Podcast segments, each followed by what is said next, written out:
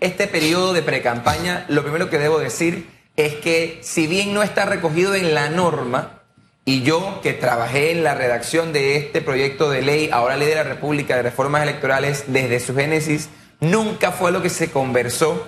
Los magistrados reglamentaron crear este periodo de precampaña para que los candidatos o precandidatos independientes, libre postulación, pudiesen también invertir en publicidad.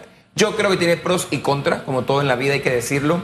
Creo que algo negativo que debemos estar muy pendientes es que no vengan ahora los precandidatos que cuentan con recursos económicos, ya sea de los intereses económicos, los intereses políticos partidistas u otros intereses, a que el trabajo que no han hecho a venderse ellos como la salvación o a querer hacer lo que no han hecho en 10 meses, hacerlo en dos a través del dinero. Y ahí pueden entrar muchos de los que siguen inscritos en partidos políticos que no renunciaron. Así es. Y el tema del que vamos a hablar después de la descentralización, por ahí también pueden llegar los fondos. La buena noticia es que al menos es un periodo en el que se permite ahora más el tema de los banners, de las vallas, de las volantes, de la publicidad en redes, que ahora es lo que tiene que ser lo puntero, lo líder y que va a permitir lo que tú acabas de decir, que estos precandidatos, muchos como ayer que estuvo Jorge, muy jóvenes, puedan darse a conocer, dar a la ciudadanía a conocer sus valores, sus virtudes y, ¿por qué no?, trabajar en sus debilidades para poder ser los mejores candidatos posibles. Pausar en redes, los banners, eso cuesta plata. Bastante plata. Imprimir un banner, un roll-up,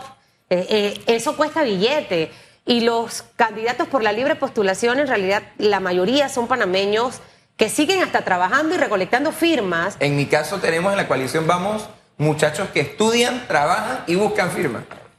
Tenemos personas que... Pero esa no es una desventaja frente a los partidos políticos que reciben un subsidio. por supuesto que sí, pero yo creo que así como es una desventaja a nivel electoral por el tema de la desigualdad en la condición, es una ventaja porque la ciudadanía se da cuenta quiénes son los que estamos haciendo las cosas de manera diferente.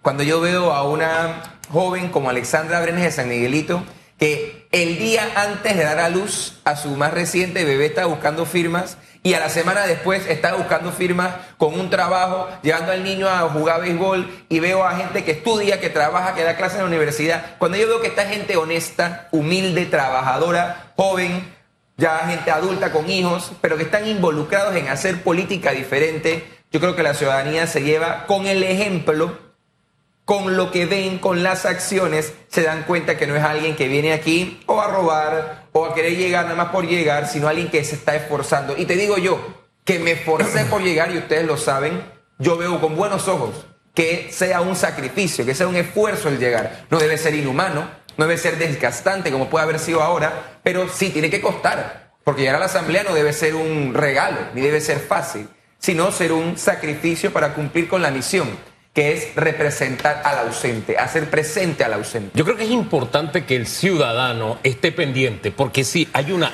gran cantidad de precandidatos por la libre postulación que tienen ese perfil que usted acaba de decir, que están trabajando de esa manera.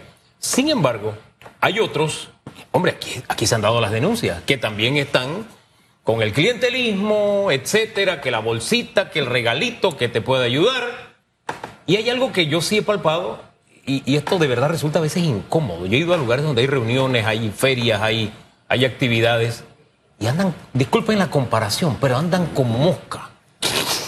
Y ni siquiera te, te, dicen eh, nada de lo que están haciendo, sino que van a buscar tu firma. Ya usted firmó, pero andan con una desesperación. Eh, digo, esto es serio, esto no es para manejarse de esa manera. Esos dos escenarios que le dibujo. Lo primero con el tema del clientelismo, lamentablemente la democracia tiene, como cualquier sistema político, la democracia dicen que es el más bueno de los imperfectos sistemas, yo creo coincidir, tiene sus vicios y tiene sus falencias. Y aquí, en un país como Panamá, que lamentablemente producto de la corrupción y de las malas políticas públicas es un país en el que un gran número de personas, al menos una de cada cuatro, dicen los números, vive en la pobreza, es fácil para estos políticos que no tienen valores, que no tienen principios, aprovecharse de la necesidad de las personas, de los ciudadanos y a través de regalos, de dádivas, de pan para hoy y hambre para mañana, convencer a alguien de firmar por él, de votar por él, de inscribirse a un partido o de otra cosa. Y lamentablemente pasa, y sobre todo pasa porque cuando vemos personas que, que ya han tenido participación política en partidos políticos, entrar ahora a la libre postulación obviamente vamos a ver esos mismos errores o esas mismas actuaciones que ya se han perfeccionado en los partidos políticos. Y, y eso... Y el tema de la búsqueda de firmas, lamentablemente se ha visto un poco de todo, ¿no? Sí. Hay firmas, digamos, bien buscadas, hay firmas no tan bien buscadas, y aquí lo que tú diste es lo esencial, Hugo. Hay que hacer un llamado a la ciudadanía, a que a la hora de dar una firma pregunte bien, oiga, ¿para quién es esta firma? ¿Candidato a qué cargo? ¿Qué es lo que propone? ¿Qué lo hace diferente? ¿Con quién se reúne? ¿Con quién se junta? ¿Con quién está de acuerdo? ¿Con quién no está de acuerdo? Y saber, si bien la firma no es un voto, sino la oportunidad para un precandidato de formarse como candidato y de dar la oportunidad de mejorar su plan, tiene que haber algo ya para pedir la firma. Y creo que ahí el ciudadano tiene que ser tal vez un poco más exigente en qué está solicitando para que los que compitan sean los mejores entre los que hay. Porque si le digo algo, hay muchos que se van a quedar por fuera ya aquí en dos meses, en muchos cargos, diputado, alcalde, representante y presidente, y habrá que analizar, ¿se van a quedar por fuera los mejores, los peores, los que más trabajaron, los que menos trabajaron, los que más plata tenían o no tenían? Sí. O sea, aquí el ciudadano debe buscar, pienso yo muy humildemente, las mejores opciones para en el debate entonces decidir. Porque no por el que firma hay que votar. Claro. Uno al que firma le dice, quiero escucharte para cuando, con los otros independientes y los, los partidos escoger el mejor el día de la elección. Fíjese que usted habla de los que se quedarán por fuera. Vamos a los que. Usted sé que en Vamos no están eh, eh, en el tema presidencial. No, no lo están. Pero sí quiero que usted me analice el fenómeno. Porque al final, eh, los que aparecen como los tres primeros tienen ADN partidista. Así es. Del PRD, del panameñismo y del FAT. El último de los mohicanos, les decía yo, o sea, que no tenía ADN partidista era Paco, y ya quedó de cuarto. Y veo que por la velocidad que lleva la profesora, cuidado que se pasa sola, y ya se lo he dicho en varias ocasiones a algunos. Pero en fin, esa es harina de otra costal. Ese fenómeno, ¿cómo lo analiza usted? Mire, yo creo que al final las candidaturas por la libre postulación han venido a plantear un escenario en el que las personas que no nos sentimos cómodas de participar en partidos políticos tengamos una vía para hacerlo, que es lo que reconoce la Constitución y los derechos humanos, civiles y políticos reconocidos ampliamente en este país o que deberían ser así reconocidos. Yo creo que si bien, y debo yo decirlo aquí con claridad, quienes están hoy liderando la candidatura presidencial independiente tienen derecho según la ley a participar, yo creo que eso es uno de los vicios del sistema en el que nos hemos equivocado. Porque en efecto, el que va a firmar por un candidato libre de postulación o el que va a postularse debe ser alguien que no se halla, que no se ubica, que no encuentra una opción partidista. Pero cuando vemos a tres personas, dos que vienen de las entrañas de los partidos y que señalan estar en desacuerdo con sus dirigencias partidarias, y una persona que viene de una organización política que no logró constituirse como partido político, uno ve que entonces esta opción de libre postulación parece ser para algunos un plato de segunda mesa, pero que le quita a algunos su única opción de competir. Y yo creo que al final esto responde no más que a el deterioro de las organizaciones partidarias, a los partidos políticos, y a que no tienen el espacio interno para que las personas que no están de acuerdo con la dirigencia puedan participar. Y eso es penoso. Pero también le digo algo, Hugo, y por eso tenemos que ver las dos caras de la moneda. Yo no estoy de acuerdo, lo digo muy claramente, con que sean personas de partidos políticos las que tomen los espacios de los independientes, que somos personas que no estamos en partidos políticos. Pero también te pregunto, si yo participo de un partido, digamos un partido como el PRD, porque hay que decirlo con ejemplos claros, y yo quiero ser, como soy hoy, gracias a Dios, diputado de San Miguelito, y me desayuno, almuerzo y ceno que el PRD decidió que en San Miguelito para diputado no va a haber primaria. ¿Qué hago? También entonces hay que asegurar en los partidos que haya democracia real Claro. para que los miembros no tengan que venir a buscar las herramientas de los independientes para participar. Y no es Entonces, justificar un a poco de todo. y no es justificar quizás, por ejemplo, No porque, es justificar. eh, la gente dirá, bueno, es que estamos justificando No, a, no, a una, a una Zulay o- No, al final del camino, o sea, tal cual como lo planteas, porque la vida se trata de equidad y de ser justo. Así es. Entonces, es parte de las tareas pendientes que tenemos como país.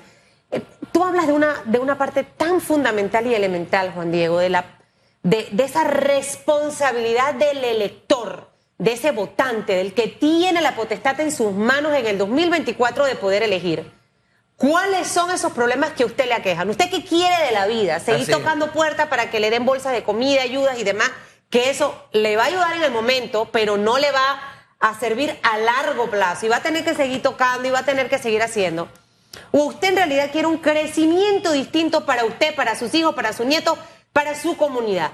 en, en ese ejercicio de evaluar las propuestas, luego de los buenos que se quedan y los malos que se van a, a- a- quedar dentro de las elecciones, a participar, ya tú estuviste en una contienda, eres parte de la Asamblea gracias precisamente a esas propuestas. ¿Qué cosas clave ese señor, esa señora que me ve, que me escucha en esta mañana, debe tomar en cuenta después de este periodo? Porque una vez termine julio y entramos en agosto, ya en agosto sabemos cuáles son los candidatos por las primarias de los partidos. Ya en agosto sabemos cuáles son los de la libre postulación que van a correr. Así es. ¿Cómo tomar esa decisión de agosto a mayo del 2024, que hay bastantes veces, y que en semanas la decisión puede cambiar? Mire, lo primero es ver a la persona. Muchas veces me pedían a mí, Susan, en la campaña mía, yo que era, me veía y era mucho más joven de lo que soy ahora todavía, y me decían, pero ¿cómo podemos confiar en usted? Todo un muchacho recién graduado, no tiene trayectoria política, su papá no era político, su mamá no era política, ¿cómo confío yo en Juan Diego? Yo le decía, y lo digo, bueno, hoy, hoy ya tengo mis actos, pero antes yo le decía a la gente, la garantía es lo que hemos hecho en el pasado. Y aunque en mi caso era poco, era muy claro mi actuar en contra de las cosas que a hoy todavía me opongo con clara vehemencia. Entonces, lo primero es estudiar a la persona.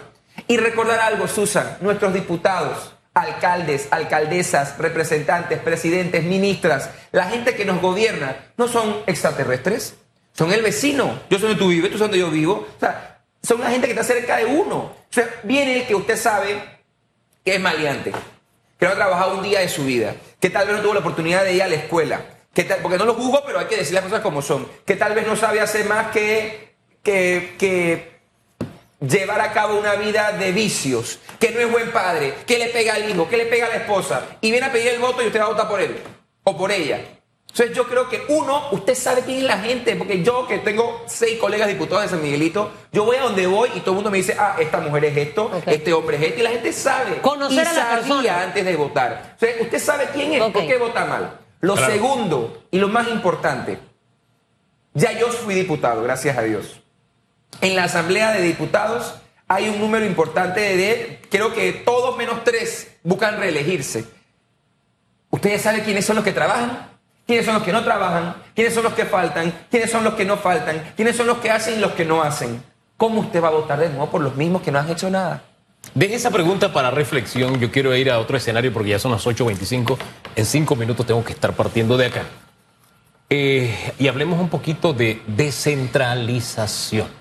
Eh, Otro excelente ejemplo de cómo no votar, ¿no? Eh, Por poner un ejemplo, y hablemos de San Miguelito, por ejemplo, para circunscribirnos a un escenario específico. Me encanta. Porque, mire, aquí hasta de los testigos protegidos uno sabe la identidad, no va a conocer el perfil de los candidatos a diputado, a presidente, qué sé yo. Hablemos de la descentralización y pongamos el ejemplo San Miguelito. Me encanta la pregunta. Miren, vecinos de San Miguelito, yo les pongo, eh, a ver, usted, escúcheme y cuando me termine de escuchar, salga a su ventana, salga a su portal, salga a su barrio, a su vereda, a su casa, a su edificio y vaya a ver la comunidad y dígame si hay algo mejor o hay algo peor. Lamentablemente, seguramente hay algo peor. San Miguelito está lleno de basura. ¿Pero por qué está lleno de basura? Porque hemos permitido que personas malas nos gobiernen y les hemos seguido creyendo. Pero con ese tema de la descentralización, Hugo, esto es aún más grave. Tenemos la información, que además la hemos pedido por nota a los representantes y al señor alcalde del distrito de San Miguelito. Pero tenemos ejemplos.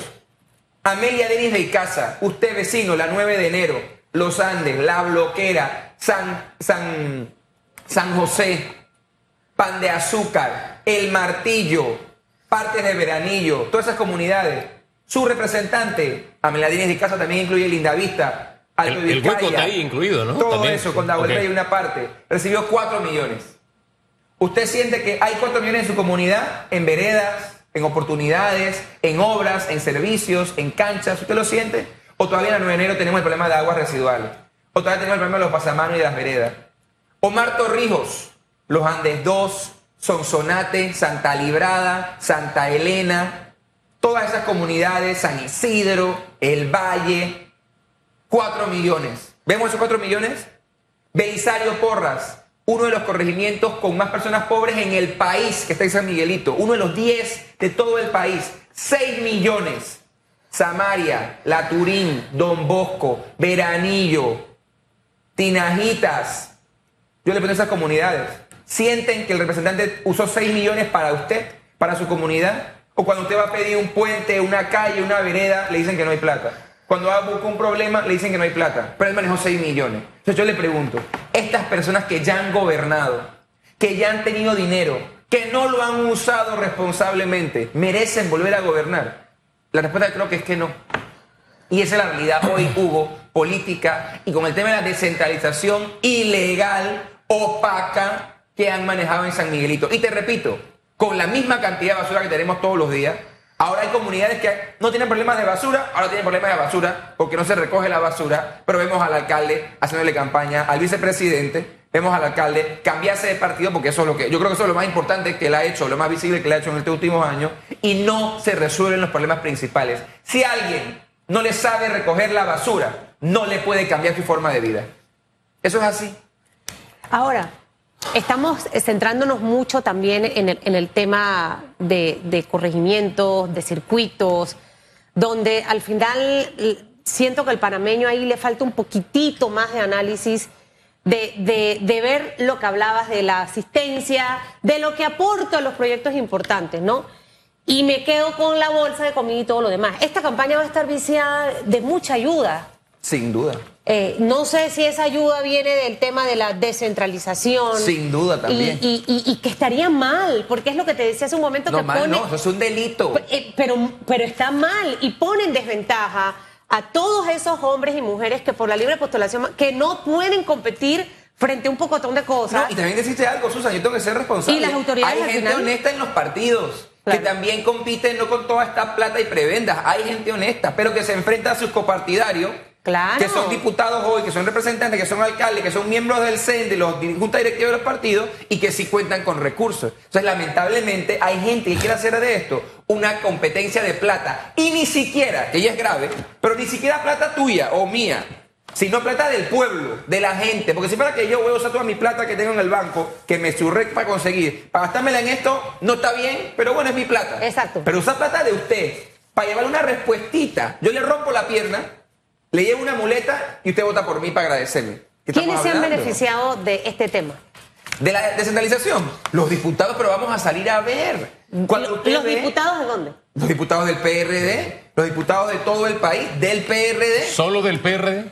Yo pienso que particularmente los del ah, PRD, como los aliados cercanos al PRD, pero particularmente los del PRD. Y ese es el problema que yo le digo a usted. Si usted no es PRD, no tiene problemas. Si usted no es PRD, no merece que su comunidad tenga soluciones. Si usted no es PRD, no merece las ayudas que el gobierno debe sin politiquería brindarle. Yo pienso que sí lo merece. Pero hoy estamos en un país que nada más es para el PRD y para que el PRD se mantenga. Pero sabes que yo, o sea, he, visto también a otros diputados que no son de PRD. O sea, Por eso digo, no solamente, pero sobre todo los PRD. Porque no sé al final cómo todo este tema se esté manejando. O sea, la Asamblea es un ente tan político. Y al final, ¿quiénes deciden? El presidente de la Comisión de Presupuesto, que es quien presidente del PRD. O sea, al final, todo vuelve ahí, ¿no? Todo vuelve ahí. Eh, lo que ellos quieran, para quienes ellos quieran y a lo que ellos quieran. Ah, y no para el pueblo. A mí, lo que me a mí lo que me resulta incómodo es que, hombre, por lo menos en la casa, mi casa, voy a poner de ejemplo mi casa. Si de pronto hay un gasto raro, mi esposa me pregunta, oye, ¿y esto de qué fue? Hombre, yo le explico, porque es nuestro dinero, es la economía familiar. Y viceversa, cuando yo veo algo extraño, le pregunto y ella me dice, ah, no, es que hice tal cosa, porque es nuestra plata, es nuestro dinero. A mí lo que me incomoda del tema de descentralización es que primero costó mucho tener lo poco y malo que se tiene de la descentralización y muchos opinadores influimos para que esto por fin lo tuviéramos y causa tristeza en lo que se ha convertido y que el día de hoy no tengan la capacidad no solamente de no explicarnos y la decencia de explicarnos, solo un comunicado se ha emitido y mal redactado tres días de tres, tres semanas después. Déjeme cerrarle nada más con esta con este punto de vista. Se han tirado la pelota a las autoridades, quedó todo en manos del procurador de la administración, que no le corresponde. Hay un amparo ahora y ni siquiera el procurador de la administración. ¿Y quién lo presentó? La propia autoridad de centralización. Entonces, ese no explicarme y evitar que yo tenga una explicación de cómo usan mi dinero, eso a mí me incomoda. Porque si usted no la debe, usted no la teme y me explicaría. Pero es que ahí está, y yo nada más creo que en tu lógica hay un error. Tú dijiste que no hay la capacidad de explicar, no hay la voluntad. La capacidad la tienen. Porque para hacer esta trampa hay que ser inteligente de alguna manera, hay que ser vivo para ser inteligente, hay que ser sagaz. Y es una vergüenza lo que está ocurriendo. Y hay que decirlo. Francisco Vigil, que quiere ser diputado en Chiriquí, gracias a Dios no votan por él allá en tu tierra. Y el Edward Mosley, que gracias a Dios no votaron por él en Santiago, son los que han manejado esto en los últimos años, a como les da la gana. Y en muchos casos a la decisión y a lo de la venia que diga el diputado Robinson. Pero ¿qué es lo triste de esto? No han querido decir cómo se gasta la plata. ¿Y por qué es importante? Porque yo que vive en San Miguelito, quiero saber cuánto manejó el alcalde. Para decirle, usted manejó tanto y esto es lo que ha hecho. ¿Cuánto lo que ha hecho el alcalde? Nada. Y quiero saber si él manejó tanta plata, ¿en qué la está usando?